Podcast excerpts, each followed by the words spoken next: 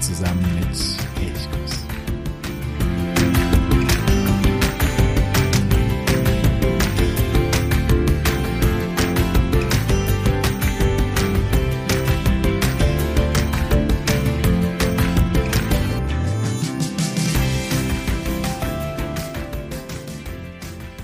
Hey, och, god morgon. Ich begrüße dich zu einer weiteren Folge von Elchkuss. Freue mich, dass du wieder dabei bist. Mein Name ist Jo und ja, wir reisen seit vielen Wochen mit Nils Holgersson durch Schweden. Eigentlich ist Nils Holgersson noch gar nicht so lange unterwegs. Er startete am 20. März und wir befinden uns jetzt gerade Anfang Mai, also in der Geschichte Anfang Mai. Wir haben es Anfang September sind ebenfalls im März gestartet. Das heißt, wir haben ein bisschen länger gebraucht, um all die Geschichten um Nils Holgersson ja zu erzählen und die ganzen Regionen zu entdecken. In der Geschichte von Nils Holgersson, in der Originalgeschichte, geht all das viel, viel schneller.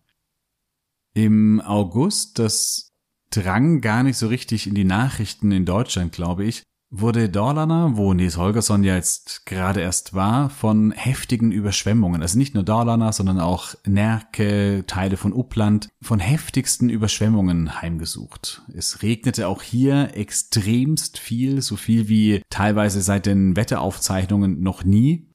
Und es gab ja viele Überschwemmungen über flutete Keller, Hangabbrüche, die Überschwemmungen waren im Vergleich zu denen in Nordrhein-Westfalen und Rheinland-Pfalz, also wenige Wochen zuvor, nicht so schlimm, aber trotzdem waren sie auch sehr, sehr heftig. Und auch in dieser Jahreszeit in Schweden ungewöhnlich. Schweden kann durchaus mit Überschwemmungen umgehen und es ist gewohnt, dass es eigentlich jedes Jahr immer irgendwo Überschwemmungen gibt, aber eben nicht im August in dieser Form aufgrund von Regenfällen, sondern eher im Frühjahr, wenn der Schnee in den Bergen schmilzt und dann ganz, ganz, ganz viel Schmelzwasser die Flüsse hinunterfließt Richtung Meer, dann dreht natürlich dort Flüsse über das Ufer oder auch Seen über das Ufer. Das ist relativ normal und kommt eigentlich, ja, regelmäßig vor. Ich erinnere mich noch sehr gut daran an eine Wanderung, die ich einmal Anfang Juni war das, in Lappland gemacht habe. Und ich habe eine Wanderung gemacht, wo ich den gleichen Weg hin und wieder zurückgehen musste. Ja, in Lappland, da dauert es noch ein bisschen länger mit der Schneeschmelze. Da ist es eben erst im Juni der Fall. Und ich bin auf dem Hinweg über so kleine Bächlein gelaufen und die waren mit so niedrigen Holzbrücken, konnte man die überqueren. Und alles war gar kein Problem. Es gab noch viel Schnee und Schneefelder. Und auf dem Rückweg, als quasi ja, die Sonne den ganzen Tag lang auf die Schneefelder geschieden hat und viel geschmolzen ist, musste ich immer wieder über diese Brücken warten. Also ich musste meine Schuhe ausziehen und ungefähr bis zu, ja, bis zum Knien musste ich durch eiskaltes Schmelzwasser warten, weil durch das Schmelzwasser eben, ja, der, der Pegel der, dieser kleinen Bäche innerhalb von kürzester Zeit um einige, einige Zentimeter angestiegen ist. Also das ist relativ normal. Wie gesagt, das, was im August in äh, Mittelschweden abging, das war alles andere als normal.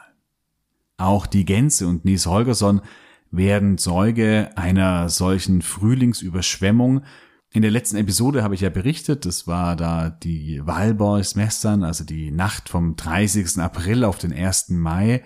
Und in dieser Phase hat es ganz, ganz viel geschneit und jetzt schmilzt dieser Neuschnee wieder ab und ja, es kommt überall zu Überschwemmungen.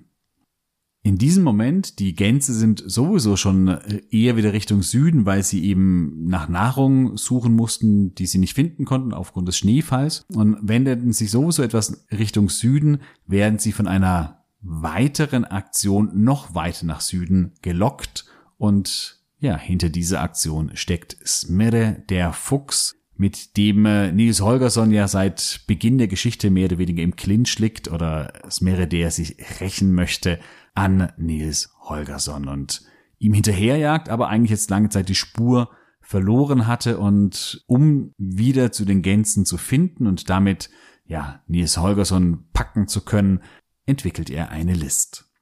Und zwar sagt er einer Taube, sie soll zu den Gänsen fliegen und Acker ausrichten, dass die Schwäne vom Jelsterviken in großer Not seien. weil die Überschwemmungen ihre ganzen Nester und die Eier fortgespült hätten und sie deswegen ganz dringend Hilfe bräuchten.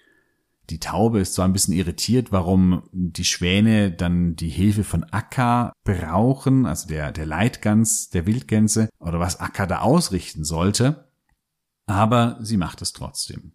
Und Akka hört diesen Hilferuf der Schwäne, also diesen gefakten Hilferuf der Schwäne und macht sich sofort auf den Weg zum Jelsterviken.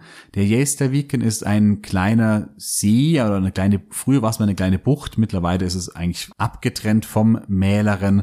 So ein Nebenarm des Mälerens, der sich irgendwann mal so verengt, dass es eigentlich fast nur noch ein kleiner Bach ist, bis man in den Jelsterviken kommt, eine ein kleiner See, ähnlich wie der Tokan, den ich äh, schon einmal vorgestellt habe in einer Folge. Ein absolutes Vogelparadies, weil dieser See sehr abgeschlossen ist und ja schwer zugänglich für den Menschen ist, ist mittlerweile auch ein Naturschutzgebiet und hier sammeln sich schon seit langer Zeit immer die Schwäne. Ja, und genau die suchen angeblich die Hilfe von Akka, die sie dann aber ja gar nicht brauchen oder gar nicht haben wollen, als Akka und die Wildgänse ankommen, denn, ja, wie gesagt, der Hilferuf war nur ein Fake. Aber Smirre hat das erreicht, was er wollte. Er lauert hier auf und als Nils Holgersson einmal ja, am Ufer nach Nahrung sucht, da versucht er, den kleinen Winzling zu fangen. Nils kann sich gerade noch in einen Bauernhof retten und dort ist ein Hofhund und er sucht Schutz bei diesem Hofhund. Und gemeinsam mit dem Hund heckt er einen Plan aus. Und zwar löst er die Kette des Hundes und der Hund lockt Smirre den Fuchs in den Hof, aber Smirre hat keine Angst vor dem Hund, denn er sagt, ich weiß ganz genau, wie lang deine Kette ist, ich weiß genau, wo du hinkommen kannst und wo nicht. Vor dir muss ich überhaupt gar keine Angst haben. Und da macht der Hund einen großen Satz, auf Smirre. Die Kette ist eben gelöst, die ist, er ist nicht mehr angebunden und er packt Smirre, schleift ihn zur Hundehütte und dort legt Nils Smirre das Halsband oder die Kette des Hundes an, macht ihn fest und ja, die Bauern haben jetzt plötzlich keinen Hofhund mehr, sondern einen Hoffuchs. Die Strategie von Smirre, Nils in die Nähe zu locken, ging also erst einmal auf, aber sein eigentlicher Plan, Nils zu fangen und am besten zu verspeisen, der ging nach hinten los. So ist aber jetzt erstmal Nils Holgersson wieder zurück am Mäleren, am Nordufer des Mäleren, also dieses großen Sees, der sich von Stockholm ja weit in den Westen hineinzieht, sehr zerklüftet, also sehr, sehr viele Buchten, es ist ein riesiger See, aber er wirkt eigentlich ganz, ganz selten wie ein riesiger See, weil es eben so viele Buchten, so viele Inseln gibt und ja, man immer wieder neue Arme kommt und neue Regionen kommt. Deswegen wirkt er nie wie ein großer See, wie es zum Beispiel Vänern oder Wettern tun. Viken, also diese Bucht der Schwäne, die liegt ungefähr zwischen Enköping und Sigtuna und wir befinden uns jetzt in der Landschaft Uppland. Und um diese Landschaft soll es auch im Folgenden gehen, nicht nur heute, sondern mit Sicherheit auch noch in der nächsten und vielleicht sogar in der übernächsten Woche. Denn Uppland, das ist die Region, in der auch Stockholm liegt. Da braucht man einfach ein bisschen länger, um äh, diese ganze Region zu durchreisen und verschiedene Orte anzusprechen. Ja, und schön, dass du dabei bist, jetzt auf dieser Reise durch Uppland. Oder zumindest auf diesem ersten Teil durch Uppland. Wenn man äh, Uppland geografisch fassen möchte, dann haben wir im Süden Stockholm, also die schwedische Hauptstadt, und eben die Küste des Mälaren mit seinen vielen Buchten. Im Osten und im Nordosten haben wir erstmal viele Scheren, also der nördliche Stockholmer Scherengarten ganz entscheidend und dann das Orländische Meer, also hier geht es dann hinüber auf die Orlandinseln, die dann bereits zu Finnland gehören, sind zwar noch schwedischsprachig, also gehörten ja auch lange Zeit zu Schweden, aber mittlerweile beginnt dort bereits finnisches Staatsterritorium und das ist eben die Ostgrenze, also hier ein langer Küstenstreifen, und im Westen und Nordwesten dort grenzen die Landschaften Westmannland und Gästrikland an. Die zentralen Städte in Uppland sind Zum einen Stockholm, was ich gerade schon sagte, und dann noch Uppsala, die viertgrößte Stadt in Schweden. Die zweitgrößte ist Göteborg, die drittgrößte ist Malmö, dann kommt Uppsala. Und diese beiden Städte, Stockholm, Uppsala, die prägen oder bestimmen eigentlich große Teile von Uppland. Uppland ist eigentlich schon seit jeher eine ganz zentrale Region innerhalb von Schweden. Vor allen Dingen während der Wikingerzeit wurde Uppland wichtig. Wir haben hier die erste große, ja ich sag mal Wikinger Hauptstadt Birka auf einer Insel im Mäleren gelegen und Birka war zwischen ungefähr 750 und 975 nach Christus, also im frühen Mittelalter gelegen die absolute Hochburg der Wikinger. Eine riesige Stadt hatte ungefähr 1000 Einwohner, was zu der damaligen Zeit wirklich riesig war. Und das war für die Wikinger ein ganz, ganz, ganz zentraler Ort. Nach Birka kannst du auch heute noch fahren mit dem Boot. Es gibt von Stockholm ein Boot, so ein Ausflugsboot von Strömma. Ich verlinke das in den Show Notes. Dann findest du direkt zu dem Boot und zu den Ausflügen, die man nach Birka machen kann. Und man kann dort mit dem Boot eben dann hinausfahren auf die Insel und einige Stunden auf der Insel verbringen. Es ist dort nicht wahnsinnig viel mehr zu sehen. Es gibt ein Museum, das ist klein, aber gut gemacht und sehr informativ und geht auch weg von diesen Wikinger-Klischees, die wir haben. Es geht auch viel um die Rolle der Frau bei den Wikingern, die durchaus auch Kriegerinnen sein konnten.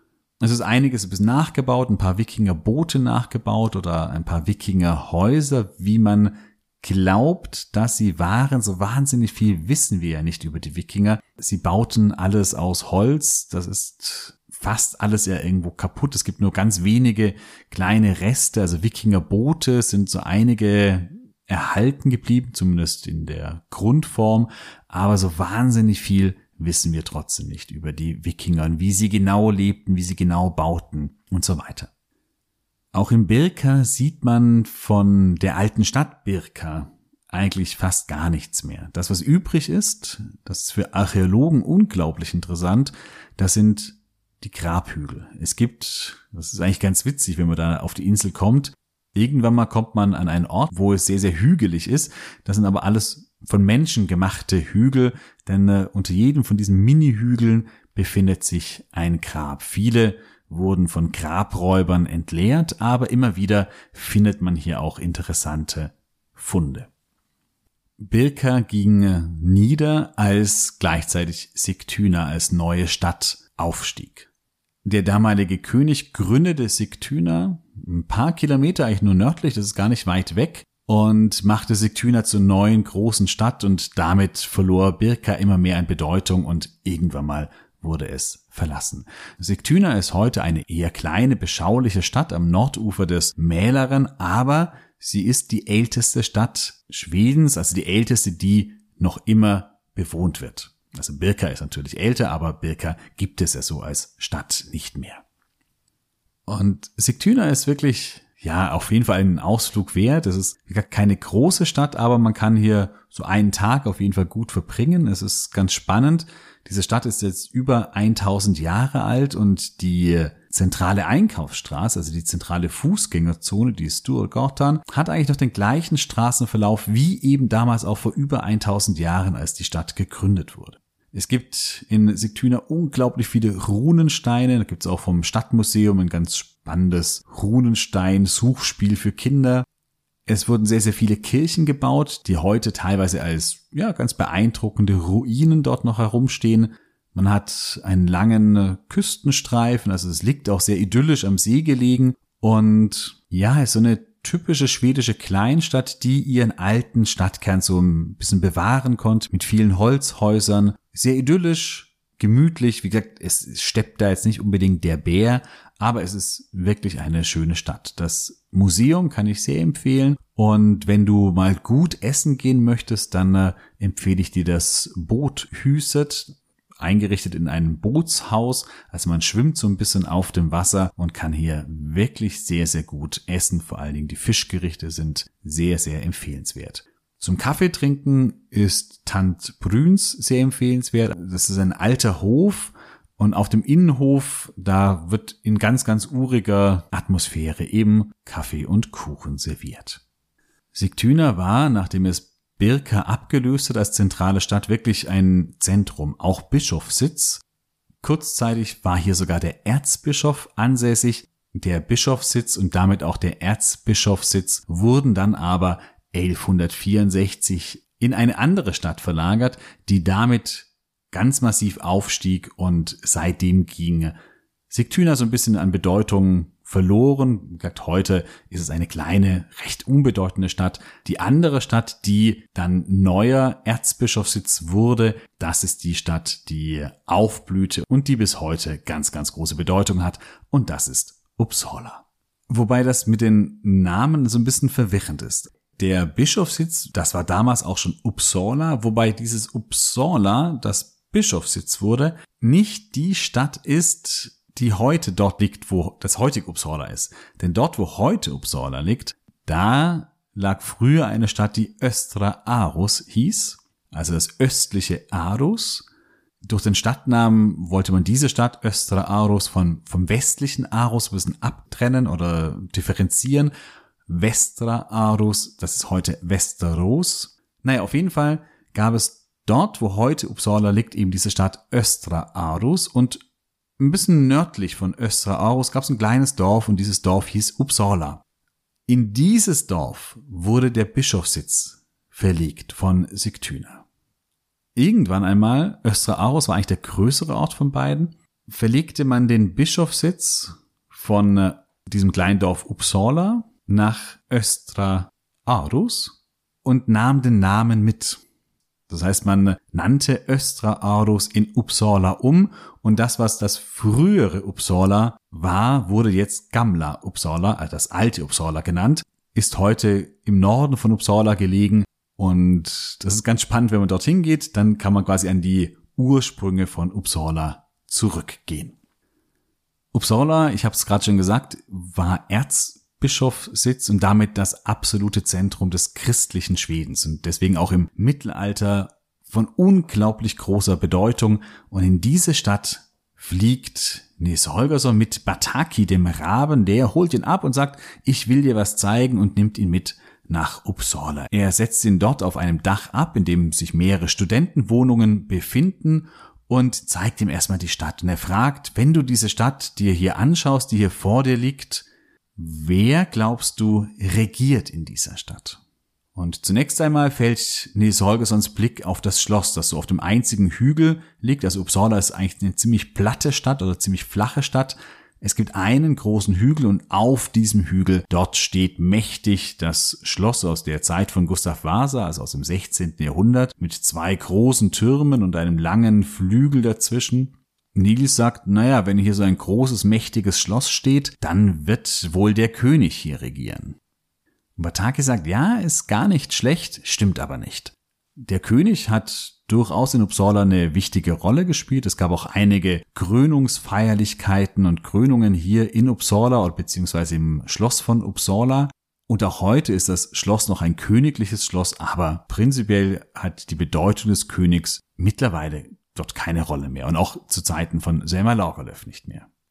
Nils Blick wandert weiter und ja, nur wenige hundert Meter vom Schloss entfernt sieht er das zweite große Gebäude, das Uppsala dominiert und das ist der Dom. In rotem Ziegel erbaut, mit schönen schmalen Kirchtürmen steht dieser Dom mächtig und schön da und Nils sagt, okay, wenn hier so ein großer, schöner Dom steht, dann wird es wohl die Kirche sein, die hier bestimmt und regiert. Und Bataki sagt, ja, auch nicht schlecht, aber auch das ist nicht ganz richtig.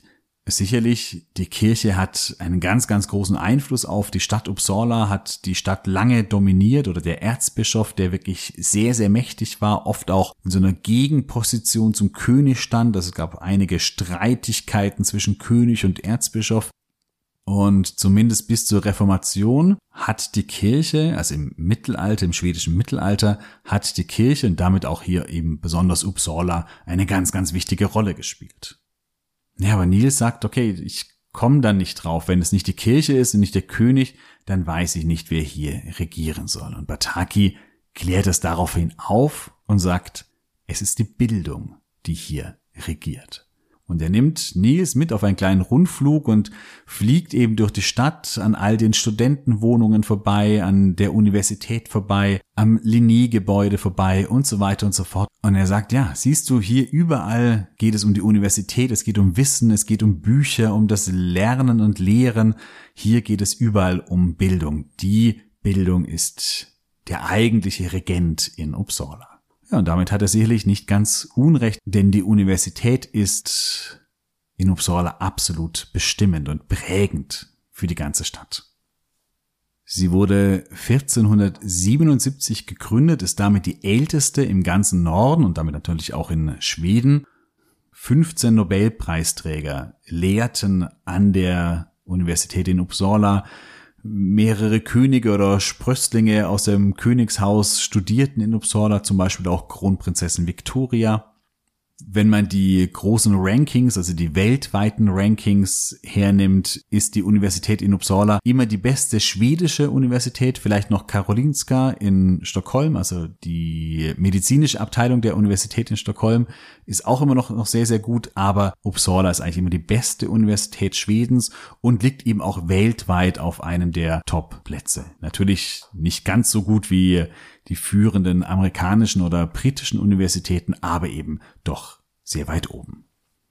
Der berühmteste Spross der Universität, würde ich jetzt mal sagen, ist sicherlich Karl von Linné, der berühmte Botaniker, der alle Pflanzen ja auch bestimmt in so Klassifikationssystem entwickelte. Er lehrte hier in Uppsala. Es gibt noch ein Linné-Museum, also in seinem früheren Wohnhaus und den Linné Park, das ist ein botanischer Garten, der wurde eigentlich gar nicht von Karl von Linné angelegt, sondern schon ein paar Jahre früher, schon im 17. Jahrhundert. Aber er ist nach ihm benannt, weil er eben auch an seinem Wohnhaus liegt und hier Karl von Linné viel anbaute, forschte, entdeckte. Und bei der Universität ist sicherlich das Gustavianum interessant. Das ist das älteste Universitätsgebäude, das noch heute steht, stammt aus dem frühen 17. Jahrhundert, wird heute von der Uni nicht mehr benutzt, sondern ist ein Museum und hier gibt es, das finde ich absolut faszinierend, das sogenannte anatomische Theater, also ein Sezierraum oder ein Leichenpräparationsraum mit sehr steilen Zuschauerrängen und in der Mitte unten ist eben der Seziertisch und hier konnte man, das wurde im 17. Jahrhundert eingerichtet, gegen Bezahlung an Leichensezierungen und Leichenpräparationen teilnehmen. Und diesen Saal kann man bis heute noch anschauen. Den finde ich persönlich ziemlich spektakulär und irgendwie ganz spannend. Neben den Gebäuden prägt die Universität aber vor allen Dingen das Leben in Uppsala. 30.000 Studenten in dieser Stadt, die insgesamt 165.000 Einwohner ungefähr hat, leben hier. Also 30.000 von 165.000, das ist eine ganz große Menge und das merkt man. Es gibt viele Kneipen, tolle Kneipen, es gibt viele Feste. In der letzten Sendung ging ich ja schon mal auf das Walborgsfest, also die Walpurgisnacht ein die wird beispielsweise in, in Uppsala ganz, ganz, ganz groß gefeiert. Wenn du mal die Möglichkeit hast, am 30. April nach Uppsala zu kommen, dann äh, nutzt diese Gelegenheit. Es gibt im Park ganz viele Konzerte, Feste. Es gibt um 10 Uhr morgens immer ein lustiges, ja, Bootsrennen mit bunten Fantasiebooten und wunderbaren, wackeligen Konstruktionen fahren Studenten da den Fyris-Ohn herunter, also den Fluss, der durch Uppsala fließt. Es gibt viel Gesang und das geht bis spät in die Nacht und der ganze Nacht wird dann durchgefeiert. Also die Walpurgisnacht in Uppsala, das ist wirklich ein ganz großes Ereignis und sehr empfehlenswert. Ansonsten ist Uppsala nicht unbedingt die schönste Stadt. Leider ist gerade die Innenstadt so in den 50er, 60er Jahren dem Abrisswahn, der in vielen schwedischen Städten herrschte, zum Opfer gefallen. Also viele so herrschaftliche Gebäude aus dem späten 19. Jahrhundert wurden abgerissen und durch eher funktionale Gebäude ersetzt. Deswegen ist gerade die Innenstadt oder die Fußgängerzone, in der man durchaus schön einkaufen und schön shoppen kann, nicht so wahnsinnig schön. Es gibt aber immer mal wieder, gerade wenn man so Richtung Dom geht, da gibt es viele ältere Gebäude, da wird das Stadtbild an sich auch deutlich schöner. Ich war in diesem Sommer mal wieder in Uppsala und ich habe eine Dachwanderung über das Dach des Schlosses mitgemacht und das war ein ganz besonderes Ereignis. Das heißt, man äh, läuft hier in einem der großen Türme nach oben, wird dann oben erstmal mit Helm und Gurt und Sicherheitsausrüstung ausgestattet und dann geht man hinaus auf das Dach. Das ist immer ein Schrägdach, das heißt, man läuft nie irgendwie auf einer platten Ebene. Auf diesem Schrägdach wurden ein paar Stege verlegt, die sind so, ich schätze mal 20 bis 30 Zentimeter breit und auf diesen Stegen, immer gesichert an einen Drahtseil natürlich, kann man dann über das Dach, also in einer geführten Gruppe, über das Dach des Schlosses von Uppsala wandern. Wer nicht ganz schwindelfrei ist, für den ist das wahrscheinlich nichts. Das Schloss an sich ist über 40 Meter hoch und es liegt ja noch auf dem einzigen größeren Hügel in Uppsala. Dadurch hat man das Gefühl, es geht wirklich unglaublich weit nach unten, aber man hat einen fantastischen Blick über die Stadt, die dann flach vor einem liegt und man wirklich eigentlich alles sehen kann und, und das ist wunderschön. Gleichzeitig gibt es natürlich immer noch diesen extra Adrenalinkick, weil man hier dem König so ein bisschen aufs Dach steigt und über sein Dach stiefelt. Der Begriff der Dachwanderung ist vielleicht ein bisschen übertrieben. Also es heißt Tagwandring, also die Dächerwanderung oder die Dachwanderung es ist keine richtige Wanderung, sondern nur ein, eher ein kleiner Spaziergang. Also der Weg über das Dach ist ziemlich kurz, aber es reicht, um äh, ja, ein bisschen Adrenalin zu tanken und um die Aussicht zu genießen. Wo du diese Dächerwanderungen buchen kannst, das verlinke ich dir auch in den Show Notes. Nils Holgersson, ehe er wieder zurück zu den Gänsen fliegt, rettet noch einen Studenten, denn es wird hier eine Geschichte erzählt von einem sehr erfolgreichen Studenten und ein anderer Student, der eigentlich gar nicht so erfolgreich ist, bittet ihn, sein Werk zu lesen, an dem er fünf Jahre lang gearbeitet hat. Und er bringt einen Stapel Blätter in die Wohnung dieses erfolgreichen Studenten und ja, gibt ihm eben dieses Werk zum Lesen. Und der erfolgreiche Student liest es und ist begeistert. Das ist eine Abhandlung über die Geschichte Uppsalas aber es kommt ein Windstoß und alle Blätter fliegen hinaus, durch das Fenster hinaus und der erfolgreiche Student ist völlig am Verzweifeln, weil eben diese Geschichte, die eigentlich so toll ist, ja, und damals konnte man noch nichts digital abspeichern. Es gab sie eben nur auf diesen Blättern, damit irgendwie verloren zu gehen scheint. Nils hilft ihm und zusammen mit Bataki, oder vor allem Bataki ist es dann der Rabe, er sammelt dann alle Blätter zusammen und ja, rettet somit diesen Studenten und damit auch das Werk über die Geschichte Uppsalas. Damit verlässt Nils Holgersson wieder Uppsala und auch wir verlassen die Stadt, die fettgrößte Stadt Schwedens, auf jeden Fall einen Ausflug wert, von Stockholm in, ja, ich weiß nicht, ungefähr 40 Minuten mit dem Zug zu erreichen, also sehr, sehr problemlos zu erreichen ähm, lohnt sich auf jeden Fall mal einen Tag oder vielleicht auch zwei Tage in Uppsala zu verbringen. Ich habe jetzt in dieser Folge vor allen Dingen die Städte Birka, Sigtuna und Uppsala betrachtet. Wir bleiben aber noch in Uppland, denn Stockholm wartet noch und die Stockholmer Scheren und die haben auf jeden Fall eine etwas längere Betrachtung und ausgiebige Betrachtung verdient, denn vor allen Dingen die Scheren sind, ja, finde ich, ein Traum, ein absoluter Traum. Und Stockholm ist sicherlich, ich würde sagen, die schönste Stadt Schwedens und auf jeden Fall die Stadt, in der man am meisten unternehmen kann. Und darum geht es dann in den nächsten Episoden. Ich freue mich, wenn du dann auch da wieder dabei bist. Und ja, bis dahin wünsche ich dir eine wunderschöne Woche. Hade so bra. Wie hörst.